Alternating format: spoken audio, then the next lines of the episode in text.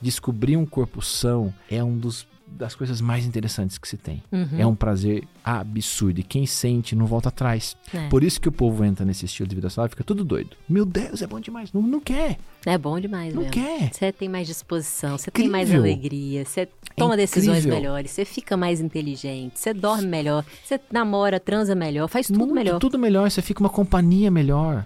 Porque a gente tem as fases da nossa vida que são fases de construção. Sim. Que a gente trabalha pra caramba. Uhum. Que a gente vai dormir tarde. Que a gente vai trabalhar é, 20 horas praticamente. Mas isso custa. Me preocupa quando a pessoa fala assim: ah, eu preciso só de 5 horas de sono. 5 horas de sono pra mim já é suficiente. Não, não é. Não é pra ninguém. A nossa máquina não foi feita pra isso. Não é que aquela pessoa ela é super maravilhosa, diferente, que ela precisa só de 4 horas. ela vai inflamar.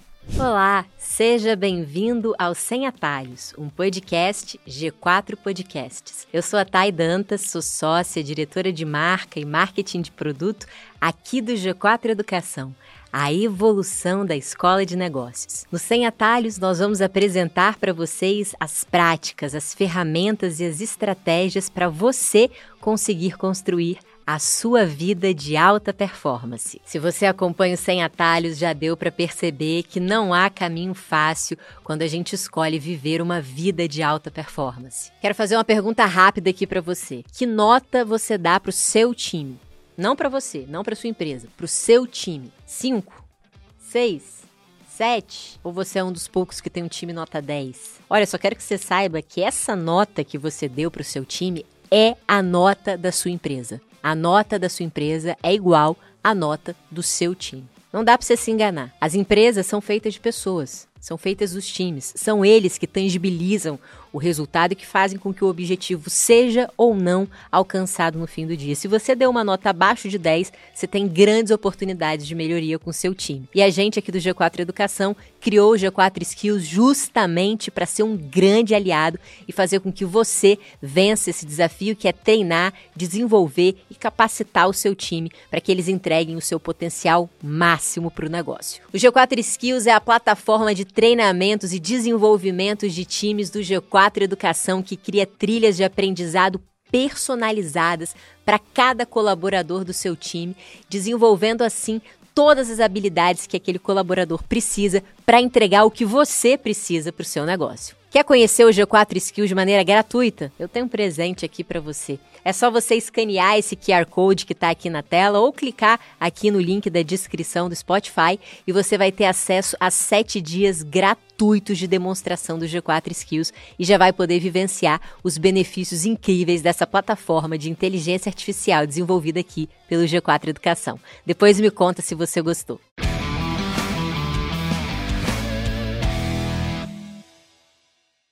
Estou aqui hoje com o professor, doutor, nutricionista e empresário Luciano Bruno. Uma honra receber você aqui. Honra minha. Feliz demais de estar aqui com vocês. Pô, Pra gente é bom demais. Eu vou começar com uma pergunta que não estava no script, mas eu acho que é uma coisa que todo mundo quer saber. É, você é uma pessoa que estuda muito sobre nutrição e difunde esse conhecimento. Você é uma pessoa também que é muito claro nas suas redes sociais, tem uma, uma doença autoimune, né, que é a espondilite anquilosante. Isso. E você usou a nutrição e todo o seu conhecimento a seu favor, né, para lidar com essa doença da melhor forma possível. E eu queria, que, eu queria começar com uma pergunta que é: o que, que a gente pode fazer de mais básico no nosso dia a dia é, para que a gente evite as principais doenças evitáveis que existem? Diabetes, pressão alta.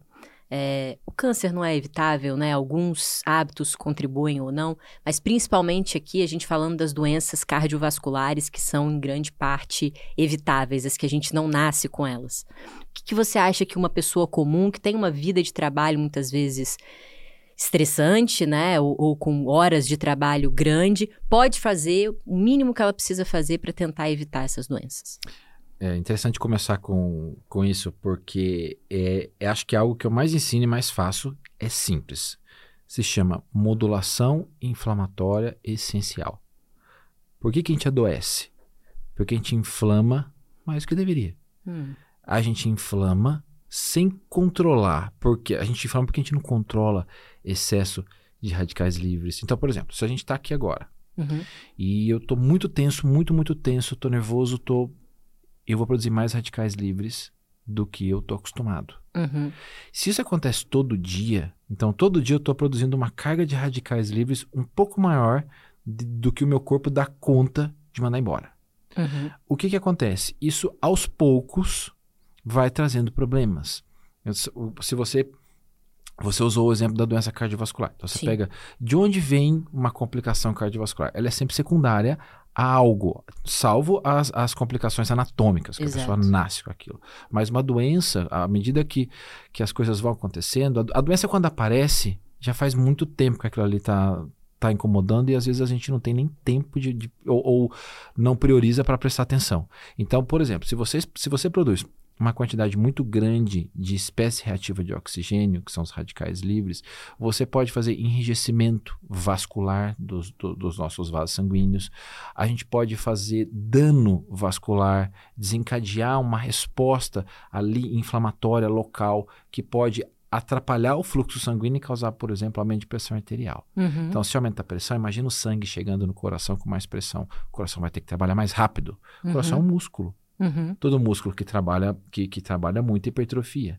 E Sim. o que, que acontece? Começa a ter uma falência naquele órgão. Então, tudo isso porque a gente não parou um pouquinho para controlar as espécies reativas de oxigênio. Por exemplo, a gente está agora no podcast. Então, tanto eu quanto você, a gente está muito concentrado, tem uma série de coisas acontecendo aqui ao nosso redor. A gente, a gente tem que estar focado, pensando no que a gente vai conversar. E isso é um fator pequeno de estresse, mas ele Uhum. existe. Total. Eu comecei esse podcast tomando um chá. Não é à toa. verdade. Não é só pelo ritual do chá. É porque os compostos ativos que estão aqui, os fitoquímicos que aqui estão, vão me ajudar a diminuir esse monte de radical livre que eu estou produzindo agora.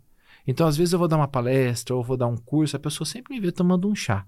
Eu falo, por que que esse menino está tomando toma tanto chá?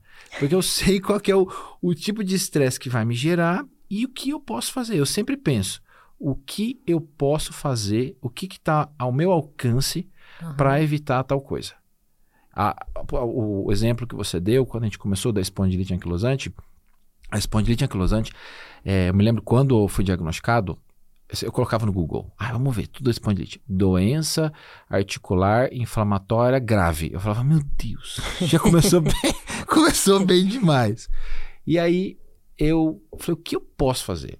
Só que eu estava em crise, tinha muita dor, não conseguia mal me movimentar. Então, meus movimentos eram muito limitados mesmo. Eu tinha derrames articulares pelo corpo.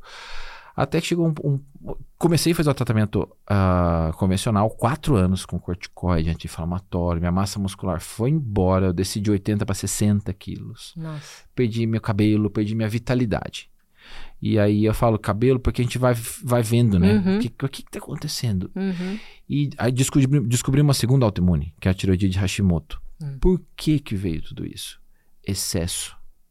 Excesso e falta de prioridade. Você não tinha antes, se desculpa. Não, não tinha antes. Excesso de trabalho, excesso de, de- de- ah, uma sobrecarga absurda, uma, um, um- muito mais do que eu poderia oferecer para mim mesmo.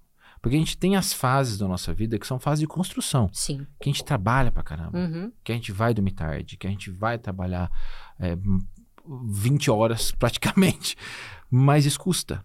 Sim. Só que quando a gente se acostuma e acha que isso é o normal, é que aí mora o perigo. Ah, mas eu preciso, me preocupa quando a pessoa fala assim, ah, eu preciso só de 5 horas de sono. 5 horas de sono pra mim já é suficiente. Não, não é, não é pra ninguém. É. A nossa máquina não foi feita pra isso. Não é que aquela pessoa ela é super maravilhosa, diferente, que ela precisa só de 4 horas. ela vai inflamar.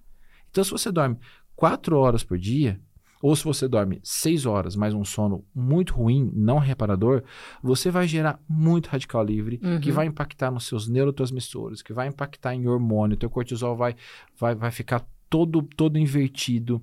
Aí vem fadiga, vem a, a queda no seu rendimento na vida, não só rendimento de produtividade de trabalho, mas na sua vida. Uhum. Então você fica desanimado de Uhum. levantar da cama.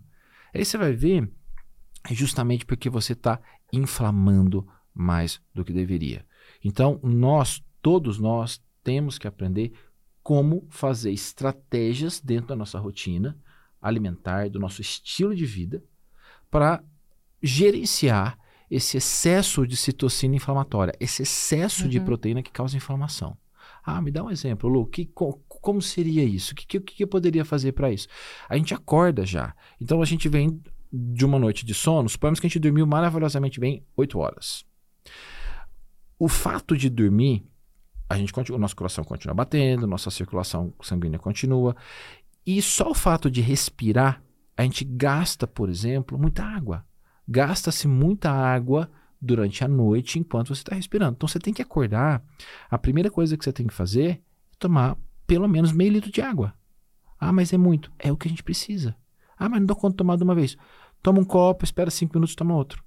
Isso você, você, tem, que, você tem que corrigir Uhum. uma noite inteira da- de, de uma perda muito grande. E às vezes você acorda meio correndo, correndo, correndo, não lembra de beber água. E a gente acorda com. Imagine, então você tem toda essa troca, né? Você está você tá entrando oxigênio, saindo CO2, imagina a troca super mega rápida que Total. acontece e o quanto alguns elétrons desemparelham. O que que é um radical livre? É um elétron desemparelhado. Imagina então que a gente acorda com muito radical livre. Uhum. E o que, que eu tenho que fazer para diminuir esse radical livre? Usar algum antioxidante. Logo de manhã. Logo de manhã.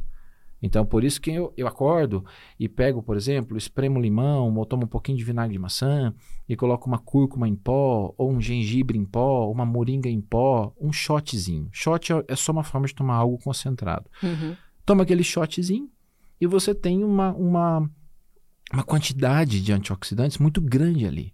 Para quê? Para diminuir aquilo tudo que você produziu de noite. Mesmo se a pessoa for malhar na sequência, Mesmo se ela for malhar na sequência. porque tem essa ideia de, tipo, eu, eu escuto muitas pessoas falando que se você vai Uhum. malhar, você não pode, numa janela de uma hora antes e uma hora depois, usar nenhum antioxidante. Pode. Não vai interferir, pe- Não vai. pelo contrário, vai melhorar. Legal. Então, por isso. E aí, se você vai malhar, a gente começa a usar estratégias conjuntas.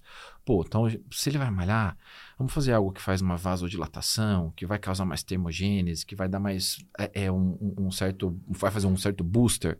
A gente pode misturar uma cúrcuma com guaraná cipó, por exemplo, que é um, um super energético. A gente pode misturar. É, tomar um cafezinho, que Uhum. seja. Então, são coisas que nós vamos fazendo ó, de acordo com a necessidade. Ah, não, eu gosto de acordar e correr. Então toma um shot com beterraba em pó. Ou faz um suco de beterraba. Com gengibre, com hortelã. Faz uma coisa Por assim. que beterraba? Porque a beterraba tem alguns compostos que fazem vasodilatação. Que são os Ah. nitratos. Então eles vasodilatam. E essa vasodilatação é muito importante para o seu rendimento. Muitos desses pré-treinos que a gente compra pronto, eles têm essa propriedade. Uma Hum. delas é fazer vasodilatação, aumentar a produção de óxido nítrico, ah, melhorar o rendimento durante o exercício, melhorar o transporte de oxigênio. Então, tudo isso são facilitadores do seu rendimento durante o exercício. Então, eu sempre pergunto para a pessoa: que hora que você vai fazer exercício? Ah, eu gosto de fazer exercício em jejum logo ao acordar. Ah, Lu, mas se eu fizer o exercício em jejum logo ao acordar, você acha que eu tenho que comer alguma coisa? Independente, toma um shot. Um shot não vai quebrar o jejum. Não quebra o jejum? Não, não que não tem macronutriente. Jejum quebra quando você tem macronutriente, carboidrato, proteína, gordura em quantidades suficientes. O, o- o limãozinho espremido não conta. Não, não quebra, porque não tem macronutrientes suficientes. Se você Uhum. colocar três limões, vai quebrar. Entendi. Mas se você colocar, por exemplo, meio limão, um limão pequeno, então não tem quantidade de macronutrientes suficiente para quebrar Legal. a produção de corpos cetônicos. O que, que são os corpos cetônicos? É aquilo que a gente extrai da gordura para produzir energia. Uhum.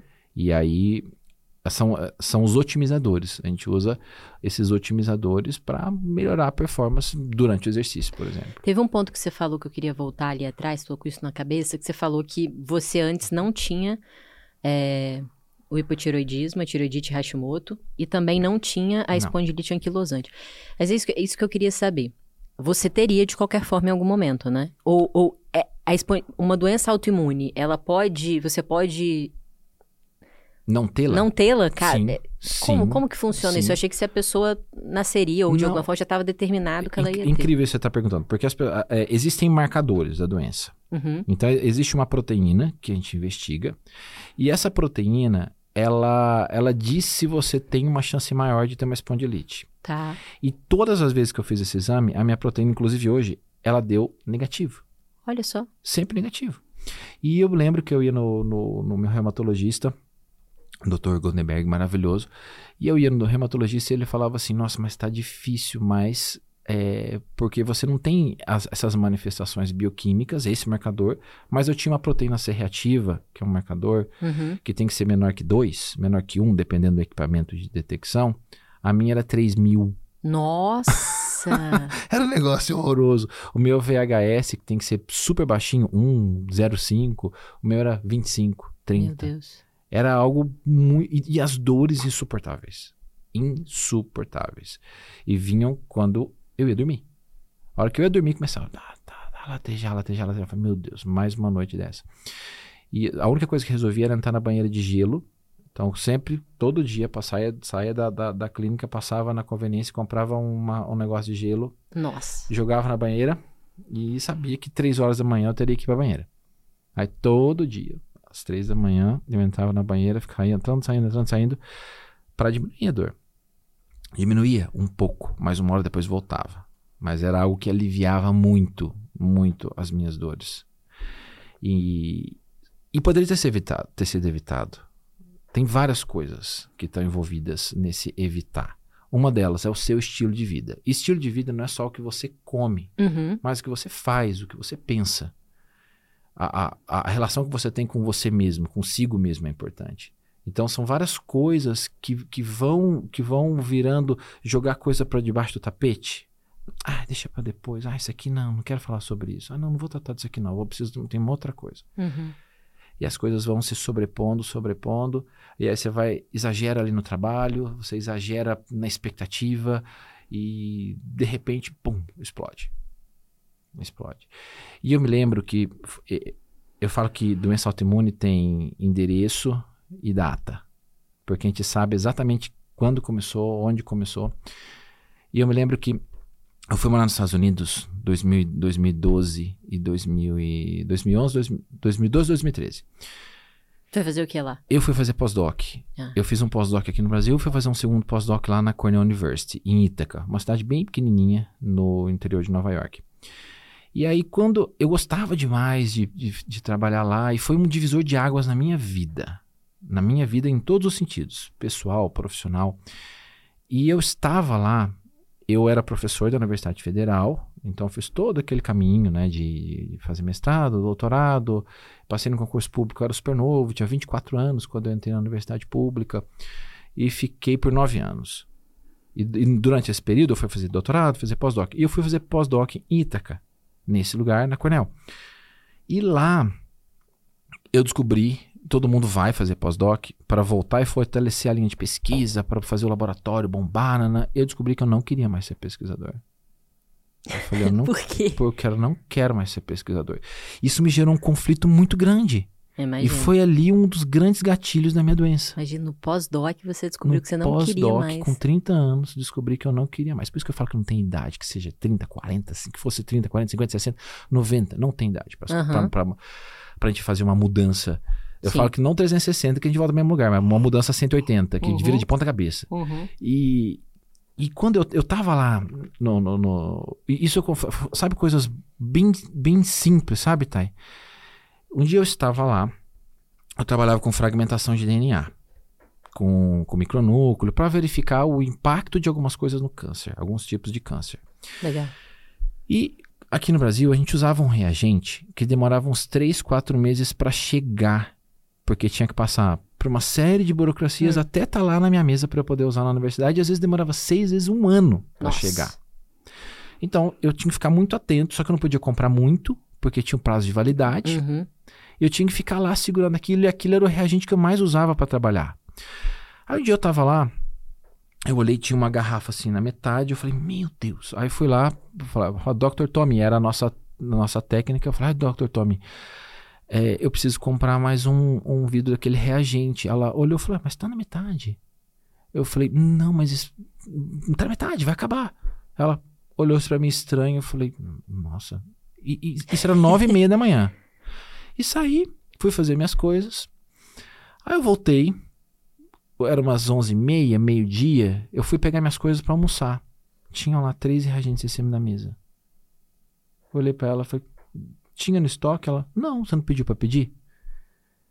Eu falei, como assim? Ela falou, não, a gente tem uma incubadora aqui dentro da universidade, dessa empresa que vende esse reagente e chega pra gente meia hora, 15 minutos no máximo. 15 minutos, meia hora no máximo. Eu falei, Caraca.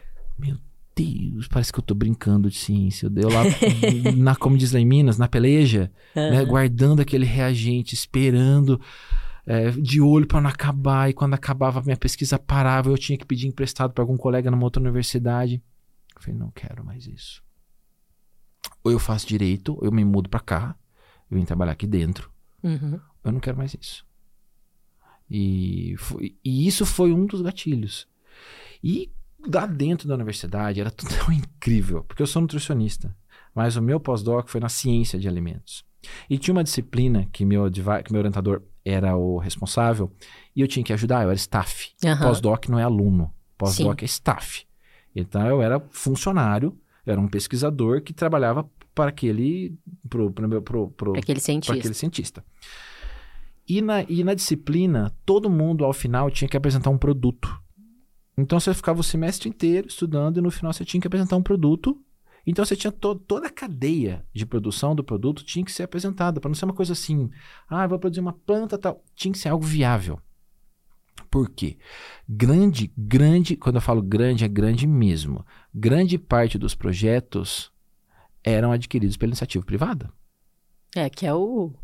é, que é totalmente o oposto do Brasil, né? O oposto. Então, a grande parte dos produtos que a gente consome nos Estados Unidos foram feitos ali, Uhum. dentro de universidade, dessa forma. Sim. E daí cria-se uma linha de pesquisa. Ah, vou criar o iogurte tal, tal, tal.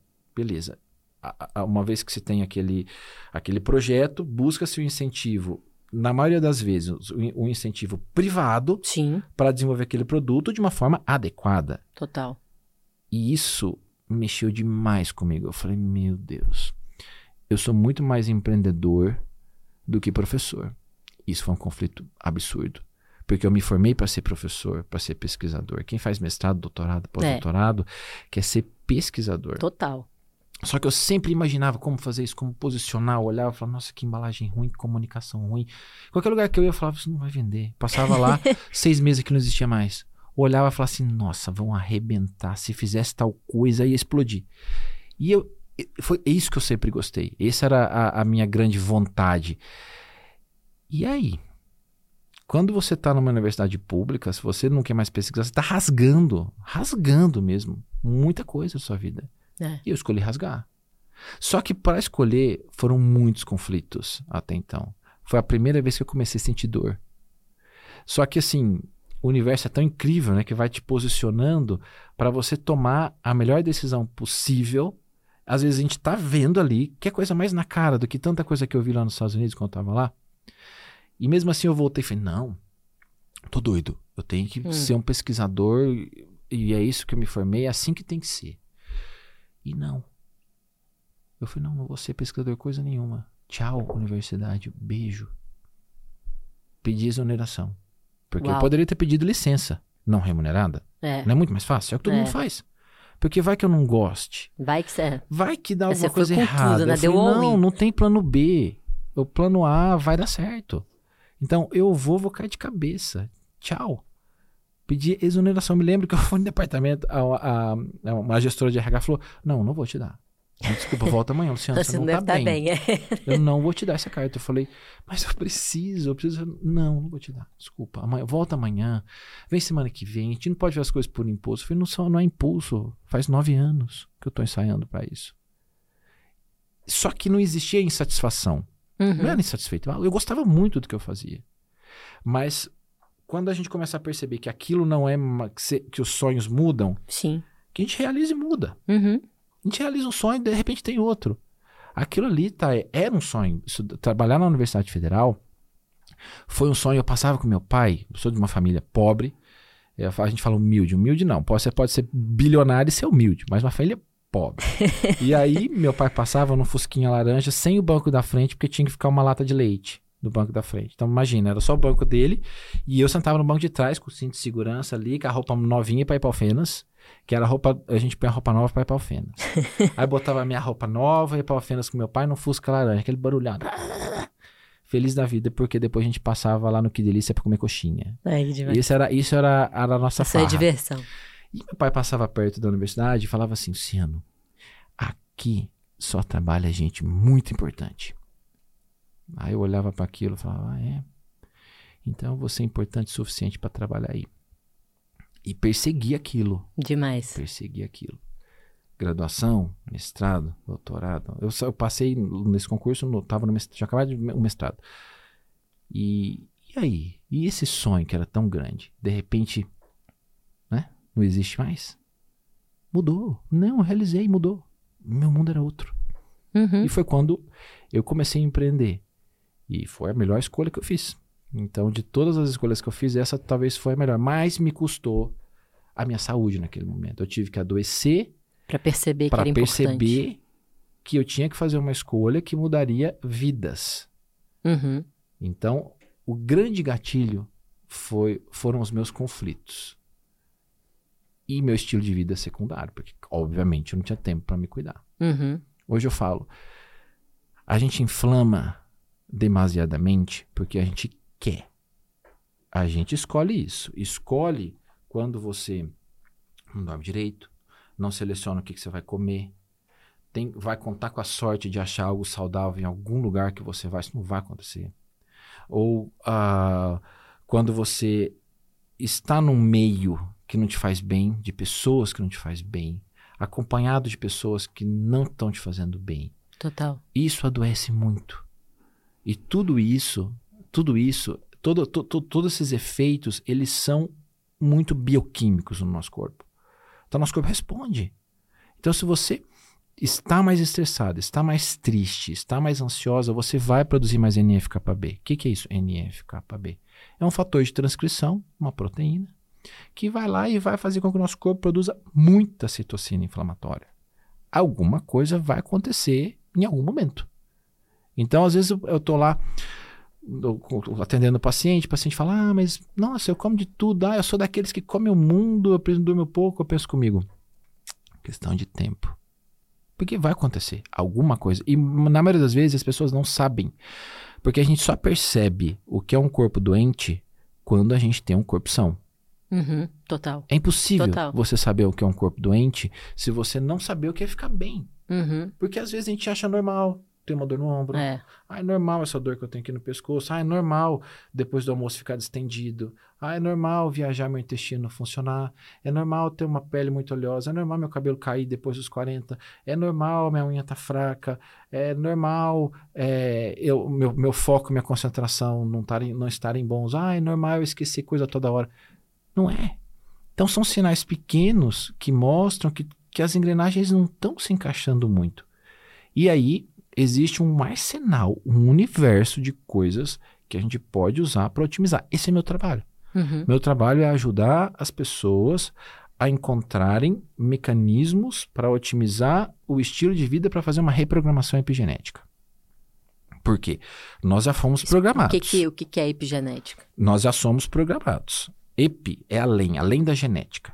Tá. Então, uma vez que se decifrou todo esse, esse código genético, quem somos geneticamente, a forma com que isso manifesta na nossa saúde é o nosso grande desafio e é o que a ciência tem nos mostrado muito. Uhum. Então, por exemplo, geneticamente, eu posso avaliar, posso pedir um teste genético para você, por exemplo, onde eu, vou, onde eu vou avaliar quais são os seus polimorfismos, ou seja, todo mundo tem algum polimorfismo, alguma variação ali na nossa sequência de base, ali no DNA, que vai produzir uma proteína diferente. Tá. A mais, a menos, sem função, com função.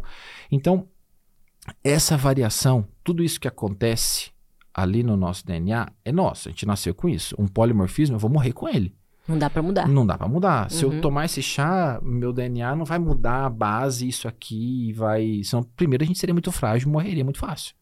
Porque o que é bom, o, o, o, o que é bom também pode ser ruim. Sim. E, e, o- e o nosso. A, a epigenética, ela estuda esses produtos que são gerados por que a gente apresenta ali no nosso código, explicando de uma maneira simples. E só que existe um on-off metabólico, um liga e desliga, que a gente faz. Então, por exemplo, se você tá, eu vejo lá no seu teste genético, que você tem vários polimorfismos que te fazem ser muito ansiosa. Ou tem muita oscilação de humor. Tem mesmo. Eu vou olhar para aquilo.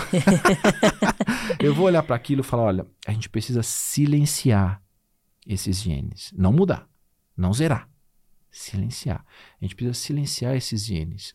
Então, eu preciso que você faça a ingestão três vezes por dia, por exemplo, é, de, desse, desse chá que tem um ativo que vai ajudar a fazer esse silenciamento. Tá? Eu quero que você use, por exemplo, uma ashwagandha para ajudar a fazer essa modulação. Eu quero que você use é, uma simples erva cidreira para fazer essa modulação. Eu quero que você coma um pouquinho menos de carboidrato de noite, um pouquinho mais na hora do almoço.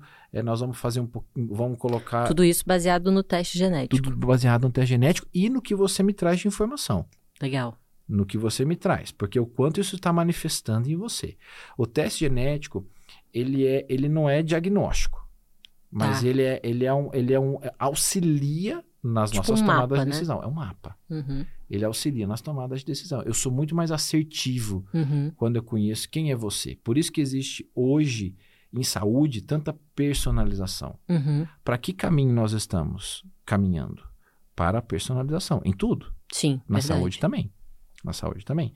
Então, não tem mais aquela coisa que se tinha, imagina, eu me formei em 2001, é, que se tinha, a gente fazia dieta de 1.500, 1.600, é. 1.700, até 3.000, 4.000 calorias. E dava para a pessoa. Claro, não tinha resultado nenhum. Fazíamos conta, quanto que a gente tem que, de, quanta, quantas calorias eu tenho que tirar para perder X gramas de gordura. Isso não acontecia. Eu falava, mano, tá fechando. Porque não é assim.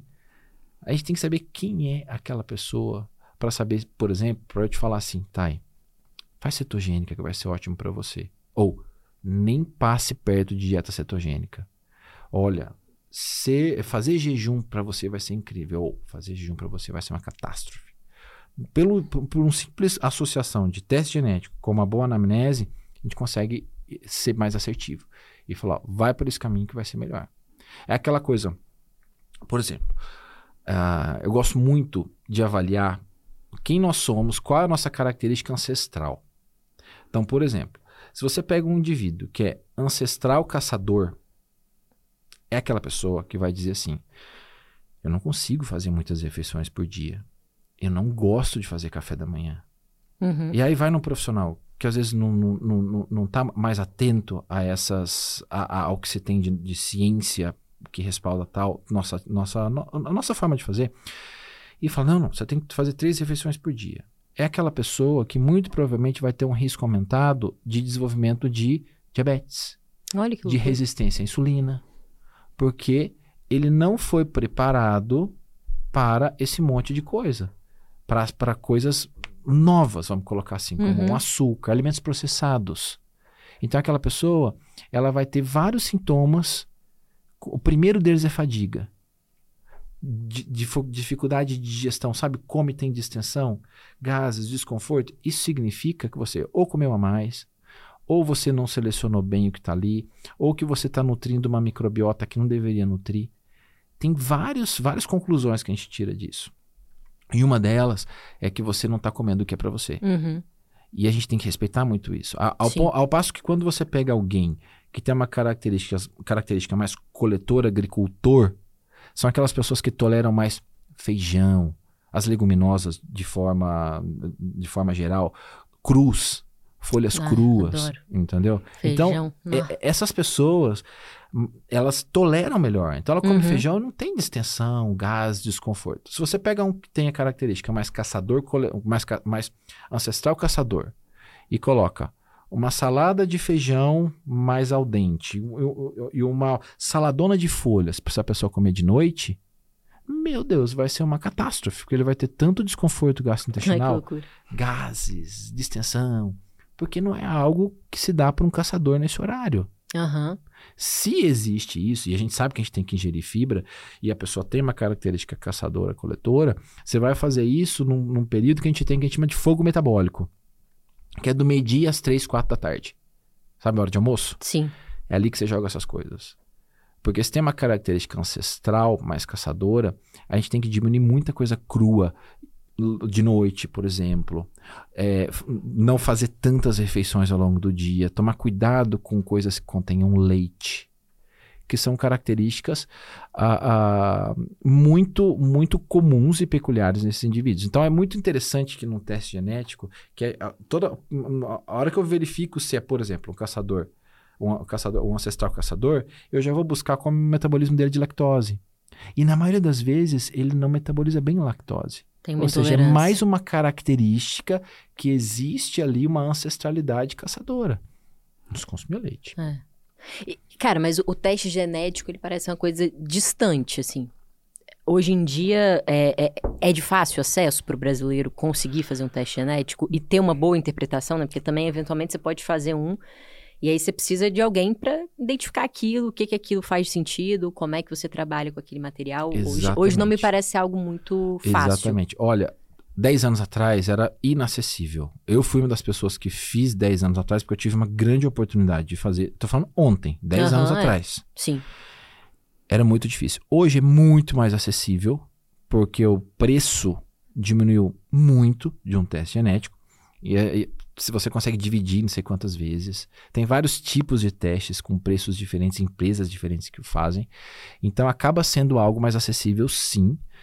É, claro, é algo que ainda exige que você tenha que você tenha um planejamento financeiro. Não é algo é. que você vai, ah, vou comprar na esquina um teste genético. Não, isso, esse é um ponto, mas assim, acho que até mais que isso, por exemplo, eu não conheço muitos médicos que, nem nutricionistas, que, por exemplo, pediriam ou, ou teriam a capacidade de interpretar aquele material. Esse é um grande problema. Porque você, se você faz um teste genético e você encontra uma série de, de coisas para serem corrigidas e não tem alguém para corrigir, Exato. ele vai te trazer mais frustração, mais preocupação do que o resultado. Exato. Então, o teste genético eu só aconselho fazer quando uh, uh, já tiver em mente quem vai interpretá-lo. Uhum. Ou já fazer na clínica de quem, vai, de quem interpreta, no, no laboratório de quem interpreta, porque é algo que não, não é simples. Uhum.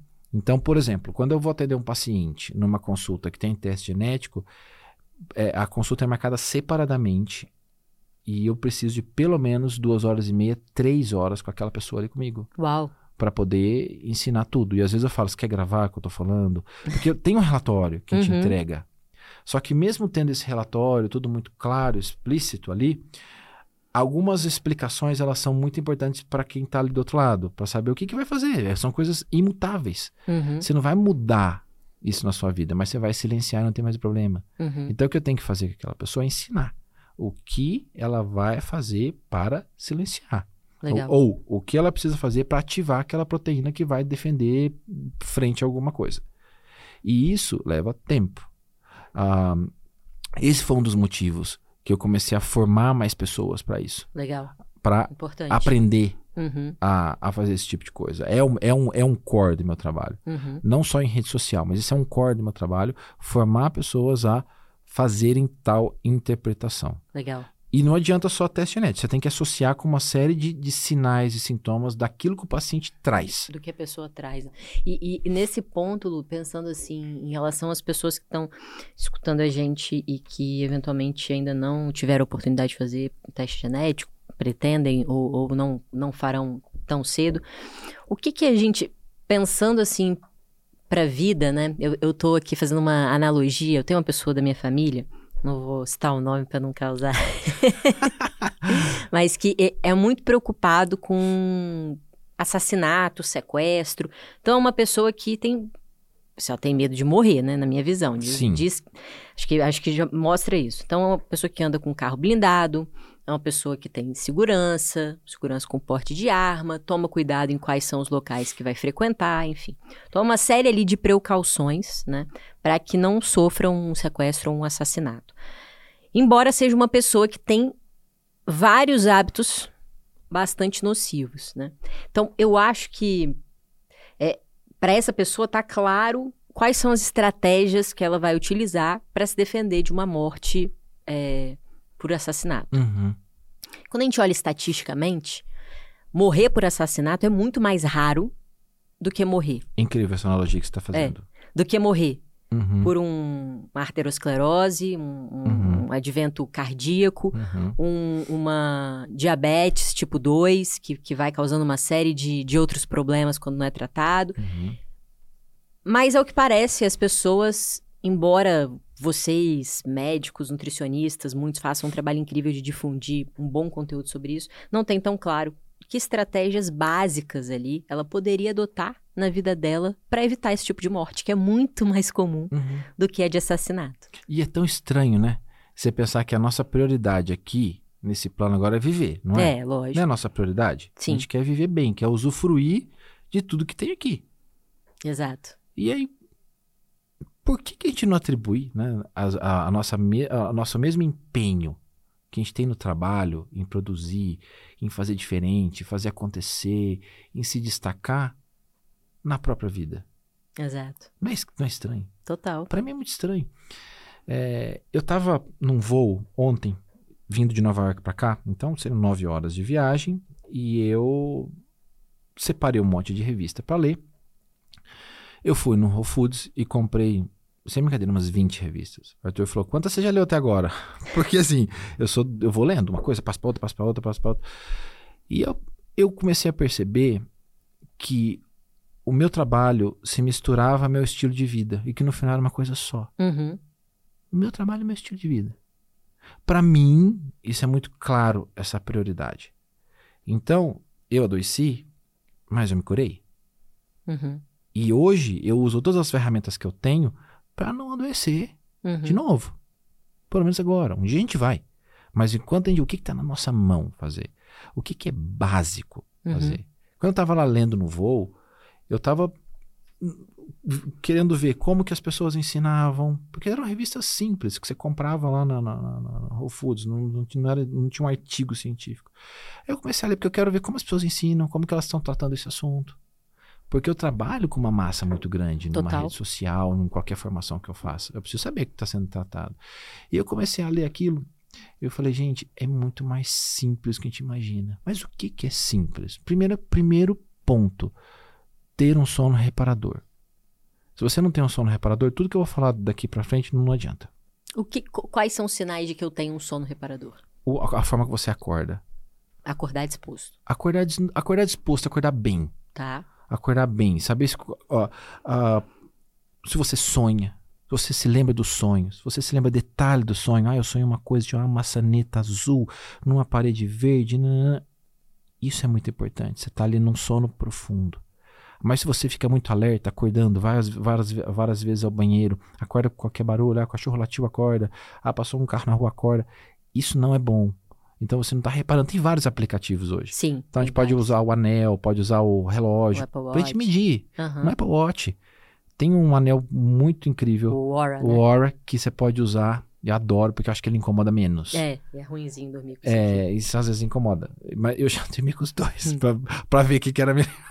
com tudo, pra poder indicar. Os dois são ótimos. E aí, E, engraçado isso que você falou do sonho, seu indicador. é, Que legal. É Então um eu durmo bem, porque os meus sonhos são uma loucura total. E eu lembro de tudo. Eu acordo às vezes assim, gente, o que, que aconteceu aqui? Foi uma vida inteira que eu vivi tá nessa noite. Tá reparando. E você percebe que, Que você até gasta mais energia. É.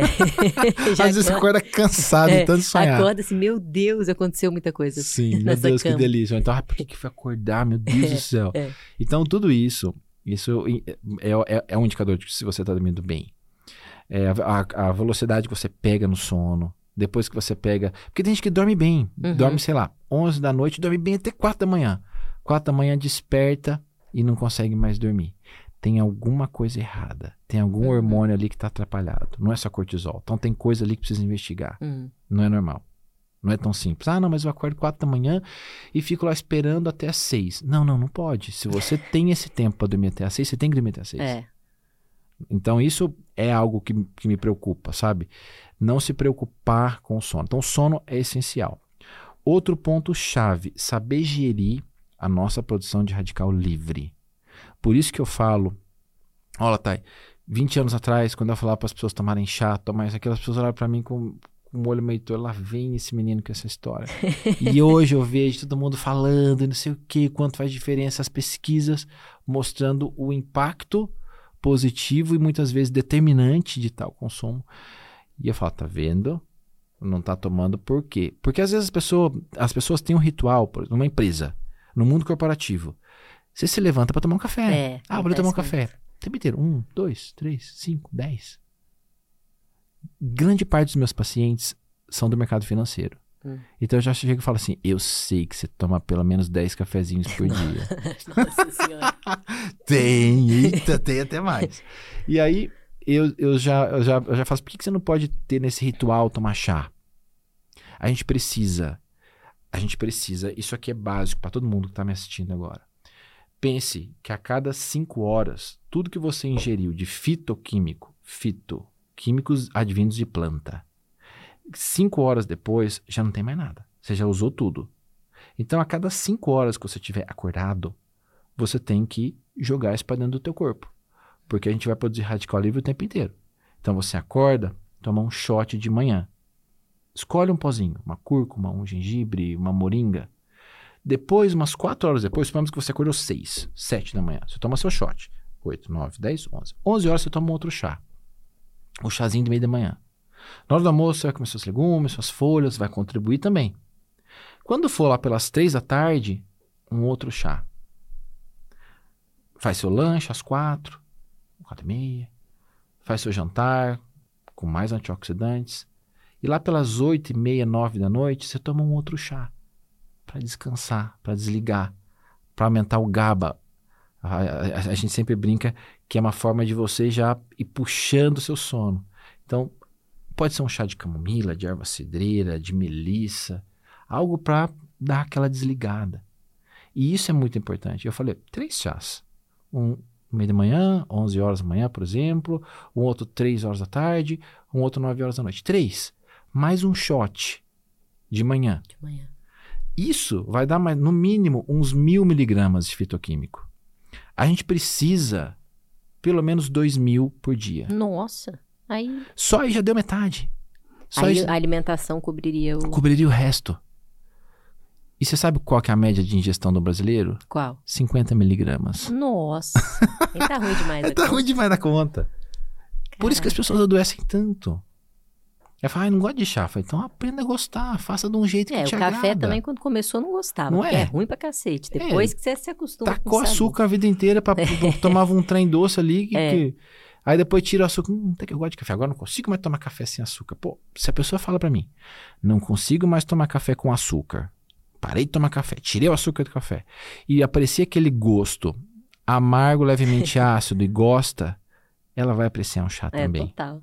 É bem mais leve o E gosto. tem chá pra tudo quanto é tipo. Ah, eu não gosto muito de chá. Coloca um pouquinho de alcaçuz pra ficar mais docinho. Põe uma canela pra puxar mais pra aquela coisa comfort. Um Uhum. cravo. Pega frutas vermelhas. Então vai, coloca uma rodela de laranja. é, coloca uma casca de abacaxi. Coloca um pouquinho de limão. Vai criando estratégias pra você gostar. Sim, Então a gente tem que. Não, a gente não faz só tudo que a gente gosta na vida. é verdade. Não é verdade? Então, só numa coisa simples dessa, você já fez 50% que você precisa para diminuir seus radicais livres. Isso vai te evitar tanta coisa. Excelente. cara. Tem tanta gente com resistência à insulina, com diabetes que não precisava ter, diabetes tipo 2, Pois com é, doença né? cardiovascular que não precisava ter, com doença autoimune, com dor todo, todo dia, com fadiga que não precisava ter. E além disso, controlar os fitoquímicos, o, o que, que é essencial? Você saber distribuir bem seus macronutrientes Hum, controlar a ingestão. com- a gente sempre tra- trata muito esse, esse, esse assunto de carga e índice glicêmico. sim. Controlar a carga glicêmica, tomar cuidado O que, que seria fazer. a carga glicêmica? A carga glicêmica, é, o índice glicêmico é o, é o impacto daquele alimento nos nossos, em, em vários marcadores, tá? Tá. Na glicemia, na quantidade de glicose que cai de uma vez no Tá. sangue. Então, quando cai glicose demais, isso pode trazer um impacto inflamatório, pode fazer um pico. Isso não é interessante do ponto de vista de saúde. Então, quando a gente fala de índice glicêmico, é o quanto ele vai impactar ali, com um monte de glicose de uma vez. Aham. Só que o índice, ele é importante, mas o mais importante é a carga, porque é esse índice pela quantidade. Por exemplo, uma melancia tem um índice glicêmico alto, Sim. mas se você come uma fatia, a quantidade é pequena e a carga vai ser moderada a baixa. É diferente de eu tomar um suco. É diferente de tomar um suco, que, o- que usou ali, sei lá, um quarto da melancia. Uma melancia pequena. Então, isso é diferente. Ah, vou tomei um suco coado. Pior ainda, tirou toda a fibra e concentrou açúcar. Fala que é um concentrado de açúcar. É, Não sou contra suco, não, tá? A gente só tem que ser racional. sim. Ah, você quer colocar uma laranja, você quer fazer um suco? Mistura, coloca laranja, é, limão, gengibre, é, erva doce, hortelã. Faz um, um suco mais, mais, mais combinado. Uhum. Uh, não coa, para você ter mais fibra. É então, muito louco são... que até hoje, né? Tem gente que acha que tomar um suco coado de laranja de manhã é muito acha, saudável. Acha. Meu pai é um, tá vendo, né, pai? Eu falei pra ele na viagem, falei, olha, isso daqui não é saudável. Ele, como não? Ele, tem, ele, tem, ele é pré-diabético. Eu falei, olha, é, não isso não é. Pra não, é não. suco de laranja. Eu falei, mas não é saudável. É, e a gente às vezes é enganado. Eu, por exemplo, esses dias eu fui no mercado e a Rafinha tava suco verde aqui no Brasil. Aham. Uhum. Aí todo suco verde também, todo mundo. Aí eu falei, nossa, suco verde, beleza. Eu peguei os ingredientes, era, era laranja com hortelã. Nossa. é poxa. Verde. É verde. Mentira, não tinha. Era verde. Mas, poxa, laranja com hortelã. Então era, era um concentrado de laranja. É. Entendeu? Se você é contra, Lu, não dá pra tomar suco de laranja? Dá. Só que você vai respeitar a carga. Uhum. Ao invés de você tomar um copo desse tamanho, pode ser que a quantidade, para não subir demais sua glicemia, seja um quarto, uhum. seja um meio. A gente uhum. não sabe. Então, é esse é o raciocínio. Eu não sou uma pessoa de muitas restrições. Não pode isso. Eu tenho uma frase que é: quem come pouco, come de tudo um pouco. Então, se você aprende isso, você não passa vontade de nada. Eu vou viajar, viaje mais, faz parte do meu trabalho, mostrar o mundo pro povo. Eu gosto de mostrar para as pessoas como ser saudável em qualquer lugar. E é raro eu ir para restaurante saudável. Uhum. Eu vou para restaurante normal, saudável sou eu. Eu que tenho que fazer, saber fazer escolha no que tá ali. Então eu vou para um lugar, eu sei escolher, combinar, pegar isso, aquilo, e não fico perturbando o garçom, não. Ah, você tem que mudar isso, dá para tirar isso. Não. Porque a mais chata do mundo é a pessoa que chega no restaurante, ah, mas tem lactose? Ah, mas tem, você pode tirar isso? Ah, eu quero sem molho. Ah, eu quero. O garçom fala, poxa, vai embora. Para com isso. não, eu chego lá e falo, o que que tem? Ah, eu quero um peixe com legume. Beleza. Um exemplo qualquer. Uhum. Qualquer lugar que você for, vai ter um peixe tem com uma legume. Escolha, né? Vai ter uma escolha boa. Ai, mas é peixe com legume tem uma massa maravilhosa. São escolhas. Uhum. De repente você pode comer essa massa. Não Por exemplo, dia. às vezes a gente vai, a gente, a gente sai para almoçar. Eu falo para Arthur assim, Arthur, é, pede essa massa, essa massa que eu tô interessadíssimo nela. e eu vou pedir uma salada. Aí você lasca o Arthur, né? Aí bota ele pra comer a massa, você come, aí você come Vai só a colheradinha. Você aí, pega, pega a colheradinha. pô, hum, que delícia. pô, Olha, me minha dá- namorada faz isso comigo. Eu falo, você pede o seu. Eu não vou, eu vou pedir o meu, você pede o seu. Não, mas é sério. Aí eu faço um câmbio. Eu falo, ó, dá metade dessa massa aqui pra mim, metade dessa salada pra você. Tá feito. Ninguém passou vontade. Só que tem uma coisa que a gente tem que aprender com os orientais, principalmente com os chineses, que é a gente comer o suficiente Sim. e sair da mesa sempre com a sensação de comeria mais um pouquinho. É assim que a gente se levanta da mesa. Por que que você acha que a gente tem tanta dificuldade de fazer isso? Porque a gente é brasileiro que gosta de comer, a gente tem uma relação muito, muito de amor com a comida, a gente quer agradar as pessoas com a comida. É. A gente quer. A pessoa chega na casa da gente, a gente quer levar pra cozinha. A gente faz coisa na cozinha. Isso é coisa de brasileiro. Eu, eu, eu- a minha irmã mora nos Estados Unidos, meu irmão mora nos Estados Unidos, meu outro irmão mora na Europa. E eles. E eles, to- todos os amigos deles falam assim: Nossa, eu acho tão engraçado, Luciano. Vocês ficam na cozinha comendo, chamando a gente, porque eles não fazem isso. É. A relação com comida é muito diferente da nossa. Você tá num lugar, ah, vamos pedir a comida. Então É. todo mundo pede a comida, divide uma pizza lá, e a gente não. Pra gente é inadmissível isso. A gente quer fazer, mostrar o nosso melhor ali por meio da comida. Total, e é muito afetivo, né? Muito o almoço de afetivo. domingo. Cara, eu, isso pra mim é um baita desafio. Se eu gostar da comida, às vezes eu tô passando mal, mas eu quero comer, porque eu não sei se eu vou experimentar aquele sabor novamente. Vezes é um, é um- é um baita desafio. é um desafio. É um baita É um desafio. desafio de muita gente, tá? É. Eu vou- posso até arriscar que seria da maioria das pessoas, Uhum. que é controlar de frente algo que gosta muito. Total, às vezes eu prefiro não comer igual brigadeiro de panela, uma coisa que eu amo. Então, às vezes eu prefiro não comer. Não existe pra mim, eu não consigo ter essa inteligência emocional de uma colherada. Que isso, eu quero comer a panela. Não, aí eu prefiro não. Abriram, abriram é, meu irmão abre muito chocolate, ele vai lá, pega uma barrinha. Que barrinha? Eu vou comer essa barra inteira. Não abro, Para não, não como, não vou pegar esse quadradinho. Mas você sabe que isso é um exercício. é, é um, É um exercício. baita exercício. Você não tem que fazer muitos exercícios no seu trabalho? Tenho, Muitos. tenho. Aplica pra mesma coisa. Eu vou tentar. É porque às vezes a gente joga muito do nosso prazer, muito do nosso prazer, do sentir prazer ali na comida. Sim. E é muito engraçada essa associação, porque eu mostro em viagens como eu faço, as pessoas ficam assim, nossa, eu tenho até dó de você, parece que você não, não tem prazer. Eu falo, você, tá entendendo? você não tá entendendo. O meu maior prazer é não sentir dor. É, Talvez você não é experimentou total. outros prazeres. Meu maior prazer da vida é não sentir dor. Total. A comida, eu amo comer. Só que eu sei comer. Uhum. Eu sei a quantidade. Não, é total. Porque Então, eu depois você fica naquela rebordose. Você comeu demais, você fica enjoado, fica, com Fica, refluxo, acaba com tudo. cansado. Ah. sabe o que eu faço em viagem? Eu adoro café da manhã de hotel. Amo café da manhã de hotel. É eu sou bom daqueles demais. que quer comer um pouquinho de cada coisa. Vai aquele pratão, tem um croissant, tem não sei o que. nananana. Na verdade, pô, todo mundo acha que eu não como. Eu como ali no café da manhã. Só que o que acontece? É, eu acordo, eu levo. Eu levo um shotzinho qualquer, em pó, um sachêzinho qualquer, misturo ali, tomo meu shot. Eu tomo algum booster com café e faço exercício. Pode ser onde for, pode estar nevando, pode estar o sol de rachar, eu vou fazer exercício. Nem que seja meia hora. Eu faço exercício. E eu seguro até umas 11 da manhã. Não como. Porque eu gosto de fazer um brunch. Aí eu tiro o almoço da história. Aí eu vou só no café da manhã, como bem ali no café da manhã e não almoço. E aí ando, ando, ando, saio, corro, viagem. Aham. Aí quando dá umas quatro horas, você quer experimentar uma coisa local. Um croissant, um sorvete, um bolinho. Eu faço isso. Só que antes eu tomo um chá. Eu sento em qualquer lugar. Se o lugar não tem um chá, eu falo, pera um pouquinho que eu vou pegar um chá ali. Pega em qualquer lugar. Tomo um chá e vou lá e tomo. E como o que eu quero comer. Ou um pedaço de bolo, ou O um pedaço de sei aliviada. e como, como um pedaço de alguma coisa. E depois só janto. Eu faço duas refeições. Almoço e jantar. E uma que eu falo que é a minha refeição afetiva. Isso em viagem. No, no seu dia a dia, Não. no seu dia a dia você come Não, mais no meu vezes. dia a dia, como? Porque você é forte. E, e esse é até um ponto, assim, de... Você falou dos macronutrientes Uhum. ao longo do dia. Você é um cara bem forte.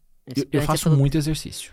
Então, mas você, eu me lembro, quando eu te acompanhava, você era magrinho. Eu tinha 20 quilos a menos. Exato. e você ficou muito fortinho, você tá super muito forte. exercício. Mas não foi da noite pro dia, viu, Thay? Então foi, foi meio que gradativo. Aham. Mas antes eu fazia três, quatro vezes de atividade de musculação. Uhum. Três vezes musculação por semana. Quatro vezes, no máximo. Quando, nossa, quatro vezes. Então eu não- ganhava, eu não perdia, mas não ganhava. ganhava, Estabilizar. Aí um dia eu virou a chave, eu falei, pera lá, agora que essa espondilite já tá quietinha no canto dela, vou usufruir mais um pouquinho. E eu sou um homem alto, eu tenho 1,85m. Sim. Então meus músculos são maiores, então tem existe sim uma dificuldade em hipertrofiar com músculo muito grande. E a minha perna comprida, sempre tive a perna comprida fina. E aí, muito. E comecei a fazer muito exercício e trabalhar bonitinho minha alimentação. É isso aí que eu acho que é, é muito Muito, muito. Então, por exemplo, eu saio do, do- da, da- Eu faço todos os dias, de domingo a domingo. musculação Todo dia. todo dia. Todo dia. Ah, mas você não descansa? Não.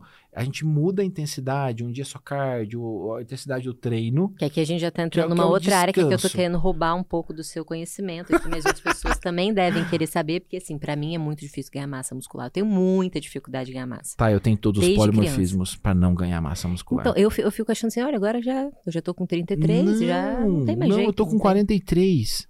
A meu, a- a- a- eu acho que o, o- o meu maior ganho de massa magra, de composição corporal, do que eu queria, foi agora com 43 anos.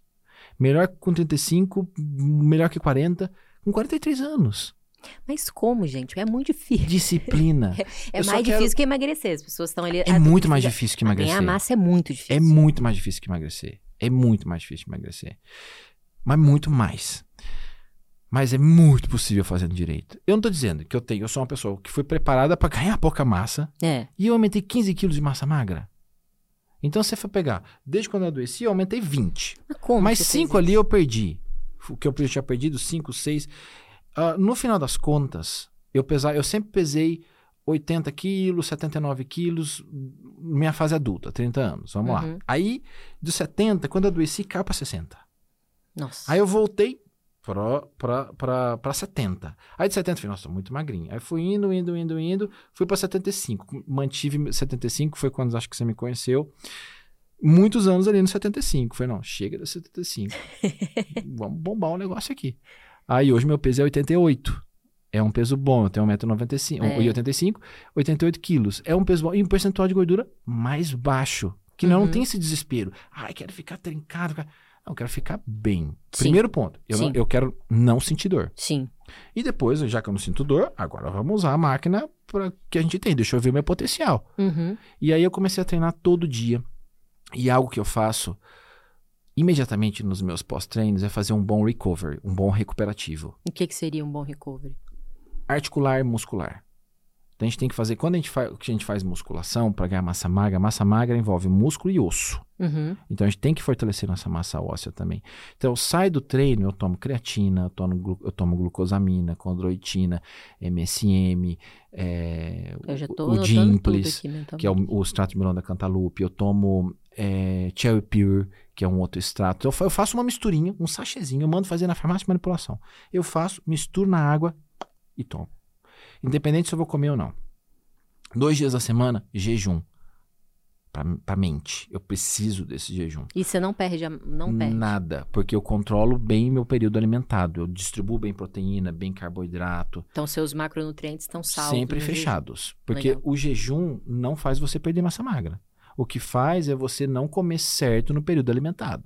Se, for, se você faz jejum e quebra o jejum com prato de macarrão, e depois de tarde come uma maçã e de noite come outro macarrão, você vai perder massa magra, porque É. não tem proteína, não tem gordura, só tem carboidrato de alto índice glicêmico. Isso não vai te fazer ganhar massa. Uhum. Ganhar massa é construção. Sim. Você vai lá, você vai lá, se exercita, faz todos os estímulos mecânicos e hormonais para depois você construir. Para construir, você precisa de combustível. Você precisa de ter uma boa reserva de carboidrato, você precisa ter proteína, você precisa ter gordura, micronutrientes, vitamina, mineral, você precisa de tudo isso. Uhum. Se falta, não cresce. Então, esse é o grande dilema. Ah, não vou fazer jejum porque eu vou perder massa magra. O período que eu mais ganhei massa magra na minha vida foi quando eu consegui encaixar isso. Jejum, minhas estratégias que eu chamo de carb cycling, que é ciclar a quantidade de carboidrato por dia. Então, por exemplo, um dia que eu faço muito treino de perna muito pesado, eu faço muito, eu como muito mais carboidrato. Um dia que eu faço ah, um aeróbico mais leve, eu como bem menos. Então vai fazendo um cycling, um ciclo Uhum. desses carboidratos. Isso funciona muito. É muito bom quando se fala em hipertrofia. E o interessante disso tudo é que a gente co- consegue perceber quando vai funcionando no seu vigor no exercício. Você aumenta a carga, você evolu- evolui, você consegue fazer certos tipos de, de, de exercício que você não conseguia antes. Ela Uhum. fala, esse negócio tá dando certo. E aí você começa a ficar mais animado. Quanto mais resultado você vê, mais você quer. É verdade. Mais você quer. É esse, esse é o grande abismo ali para o anabolizante. É. Porque às vezes você chega ali num- naquele platô que teu corpo consegue te oferecer, aí fala, não, mas agora eu quero arrebentar. E aí vai, anabolizante, anabolizante. É. Vai te fazer estímulo anabólico. Se você comer demais, vai fazer anabólico para massa muscular e gordura. Vai ganhar massa e gordura ao mesmo tempo. Sim. Ou então vai ganhar bastante massa magra quando fazendo direitinho. Mas e aí? Vai ficar com isso pro resto da vida? Então são, são vários vieses que eu sempre a- apresento. ah, do, do, do- do- qual é o custo? As custas de quê? Uhum. Toda a massa magra que eu ganhei foi ao longo de muitos anos. Sim. Um ali por mês, um e meio por mês, nananana, no período que eu tava lá buscando. E hoje cheguei no peso que eu tô feliz Uhum. dificilmente eu vou conseguir mais que isso. Não usando um anabolizante, por exemplo. Dificilmente eu vou conseguir mais que isso, porque eu já faço tudo que tem que fazer. Sim. Dificilmente. Então, tô feliz. É assim que eu tenho que ficar. Porque senão a gente começa a ficar doido, né? É, Mas eu queria é. um braço um pouco mais gostoso. Não vai ficar da minha constituição. Exato. Né? Eu hipertrofiei minha perna, o máximo que eu consegui. Aham. Então, tudo isso é importante pra gente ter noção. Mas tem como alguém ter o máximo ser quase nada? Tem, tipo eu. tem. Mas é porque talvez você não esteja se dedicando tanto. Pode ser. Para você falar que você chegou no seu máximo, você tem que usar seu máximo. Você É tem que fazer verdade. exercício É verdade. todo dia. Você tem que fazer todas as estratégias alimentares que existem para aquilo. E não é um mês, dois meses. É pelo menos uns três anos. Uhum. Pelo menos isso. Então, ah, essas coisas são lentas. Sim. São muito lentas. Os atalhos é que são os, os grandes problemas. Concordo. Porque todas as consequências vêm de um monte de atalho. Ah, eu vou emagrecer, vou aplicar um negocinho. Eu vou ganhar massa magra, vou aplicar outro negocinho. Eu vou acordar, vou tomar um negocinho. Eu vou dormir, vou tomar um negocinho. O dia inteiro, assim, dependendo de, de, coisas coisas, externas, né? externas muito pesadas. Sim. Você pode fazer isso de uma forma natural até o ponto que o teu corpo, ele vai te falar o que é saudável. Exato. E ele vai te dizer, esse é o máximo que você consegue sendo saudável. Daqui Uhum. pra frente, você pode ganhar mais 10 quilos de massa. Magra. Mas esses 10 quilos de massa magra não são saudáveis. Exato. Vai te custar. É. E aí, pô, principalmente nessa, nessa idade que eu tô, mais de 30 anos, acho que o nosso principal objetivo é conseguir ter uma vida Uhum, saudável, uhum. uma vida longeva, Sustentável. uma vida sustentável. É, Exato. Sustentável. Tipo, Tem é- que ser. E, e a gente sabe que você estava falando sobre a parte dos nutrientes, né, da gente, dos macronutrientes, de distribuir isso ao longo do dia, de ter uma boa distribuição da carga glicêmica. E, e existem coisas que são fundamentais para a gente chegar bem nos 50, nos 60, né? Eu que estou aqui é, daqui a sete anos com 40. Então, existe todo, todas essas etapas que a gente tem, tem coisas que são fundamentais. E o exercício físico, eu acho que é, Inegociável. Inegociável, principalmente a musculação, para além do ganho de massa muscular, ele, ele exige, é, ele faz com que você ganhe força, que, cara, na velhice é o que vai te garantir pegar seu neto e no colo, vai te garantir levantar uma, uma bolsa no avião e colocar ali em cima para viajar. Acho que são vários pontos que as pessoas não percebem, né? Uhum. Principalmente as gerações um pouco mais antigas, veem a musculação, acho que com aquele referencial Uhum. do, do Arnold Schwarzenegger. Uhum. Não, musculação é para quem quer ficar fortão, quem quer ficar gostoso, Uhum. quem quer ser é, fisiculturista. E a musculação é uma função básica, se você quiser, na sua velhice, abraçar seu neto, Exato. levantar a sua sacola de É, e compras. fisiculturismo é profissão. Uma Exato. pessoa que pratica, ela é, É. acompanhada. Então, quem pratica o fisiculturismo sabe de- do- dos sabores e dissabores. Sim, Do que, do que, do que, que acontece, do, do- de cada é, é, é, sobrecarga uhum, é, articular, metabólica. Então, quem pratica é muito bem assistido. total. A minha preocupação é o excesso de pessoas querendo pessoas ah, ah, que não são fisiculturistas Uhum. ter uma vida de fisiculturista e não ter assistência devida e Total. depois apresentar um monte de problema. Total. Se eu te falasse a quantidade de gente que eu atendo com, com, com inflamação intestinal, com inflamações articulares, pelo excesso de anabolizante, Uhum, pelo excesso de uma série de coisas, porque queria ter uma vida de fisiculturista, queria ter o. A O é corpo, shape, né, na verdade, é. Shape, queria ter o não shape, o não queria ter a vida, queria, ter o ficar, shape. queria ficar, como que é o termo? Shapeado, né? Ter- Shapeado. shapeado, queria, ter, queria ficar shapeado.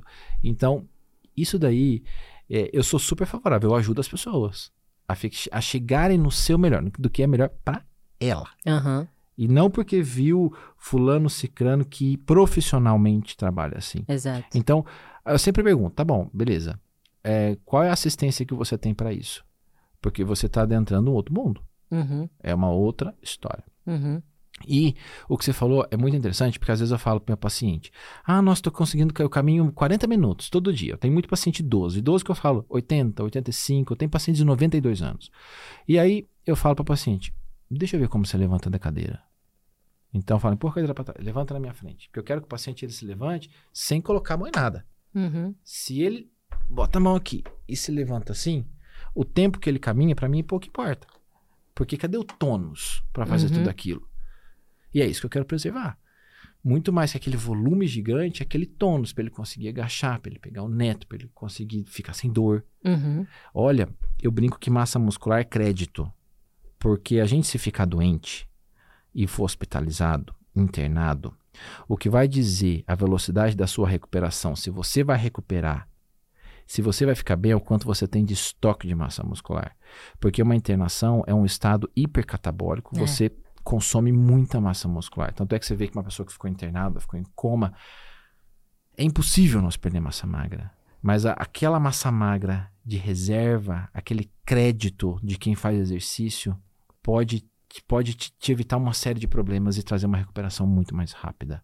Você vê a quantidade de gente nos últimos anos, né, que por um evento inflamatório muito grande, morreu. sim, Porque muito provavelmente um dos motivos são vários, vários, vários pilares para isso, mas um desses é a composição corporal, que é o que você tem de massa magra. Eu falo que é o crédito.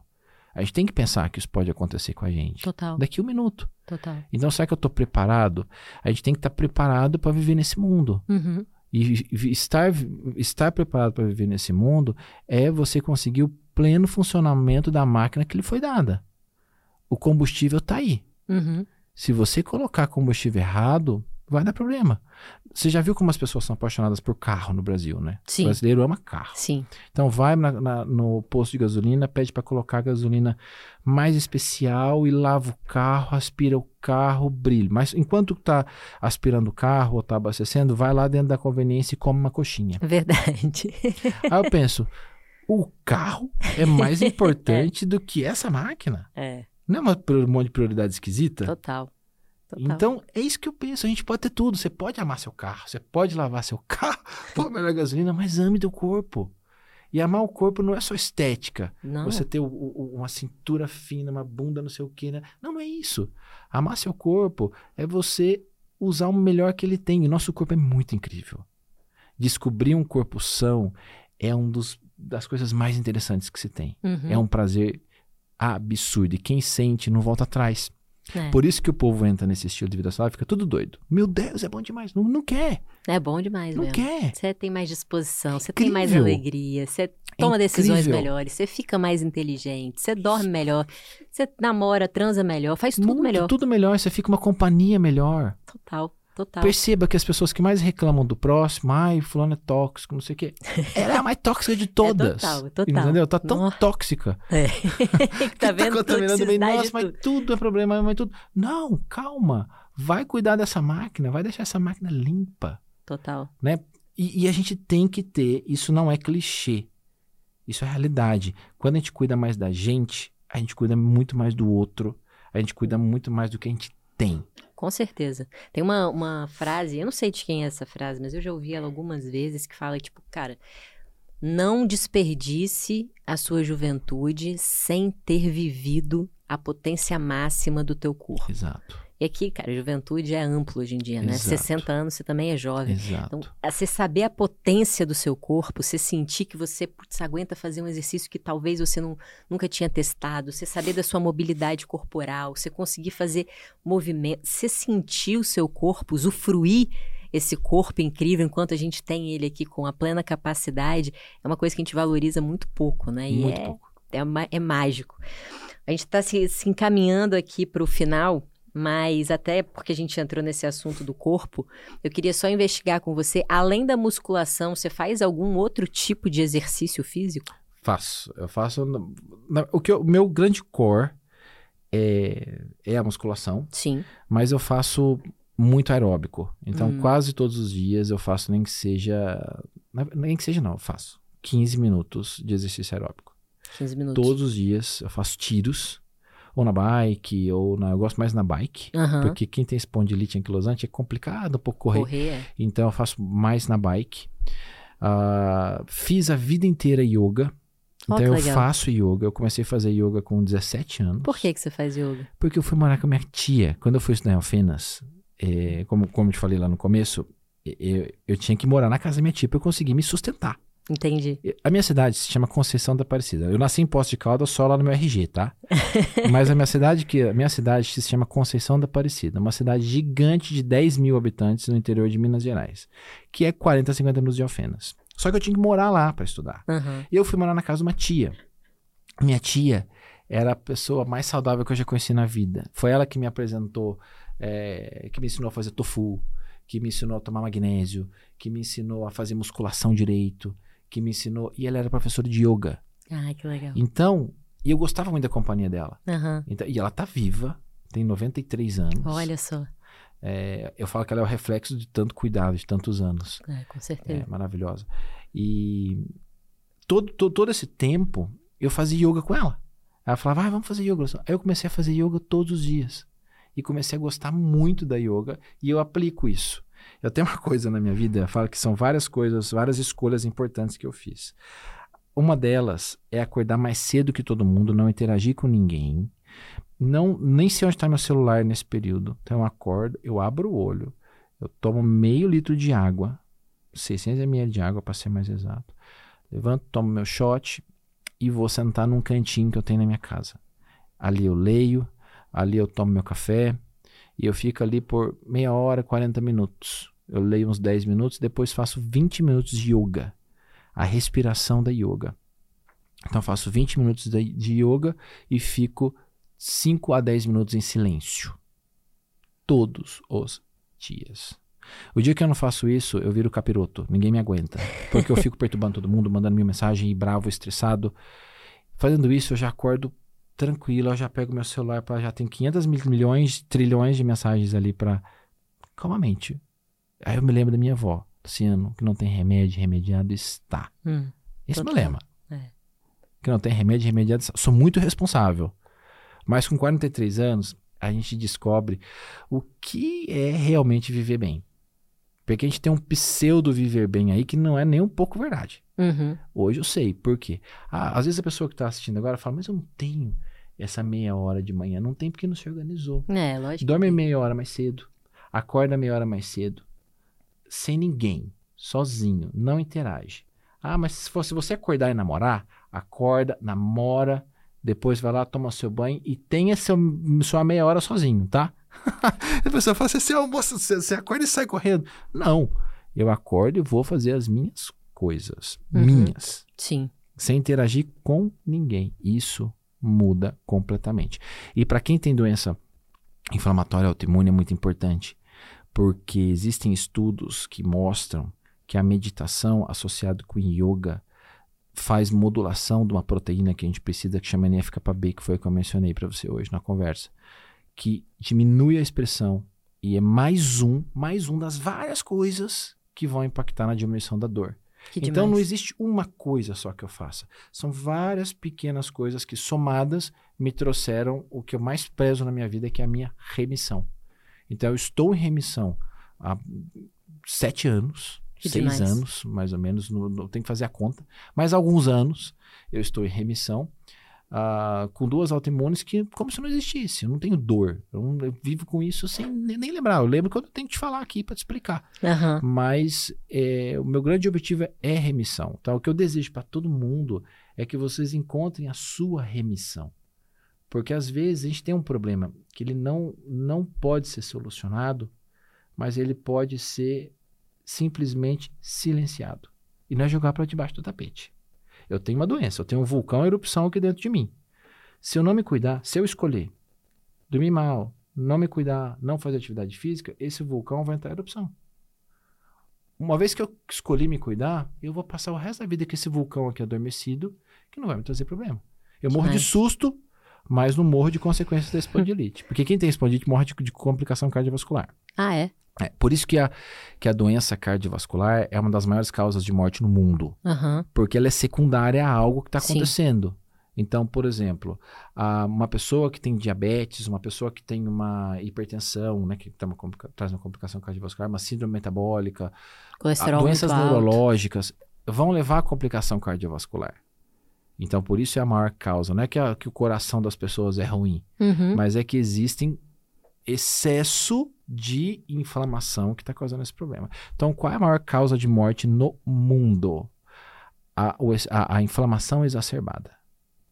E é isso que a gente tem que aprender a controlar. Se você que está nos ouvindo agora aplicar 20% do que a gente falou para controlar a inflamação, você pode ter certeza que esses 20% vai impactar em outros 80% da sua vida. Isso eu tenho certeza, vocês vão lembrar de mim pro resto da vida.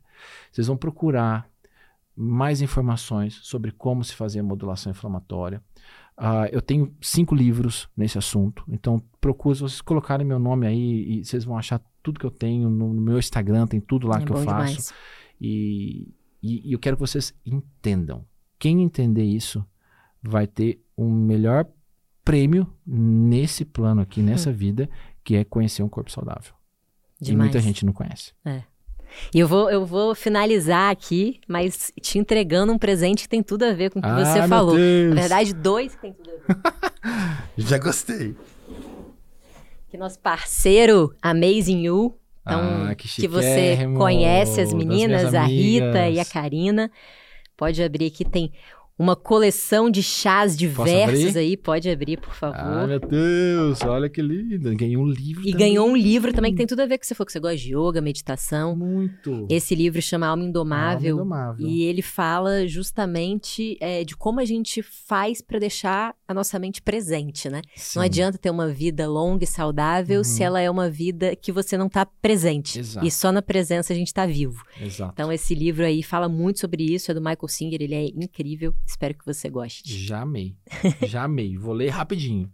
E que demais. E Não, e tem chá, e tem chá pra foco, pra bem-estar, pra zen, pra yin yang. Adorei. Tem de tudo aqui. Obrigado. Muito obrigada Obrigado a você. Luciano. Foi super valioso. Tenho certeza que você vai ajudar muita gente que escutou a gente aqui a ter uma vida mais saudável e mais feliz. Obrigada, pessoal. Voltamos na semana que vem. Foi um prazer tê-los aqui.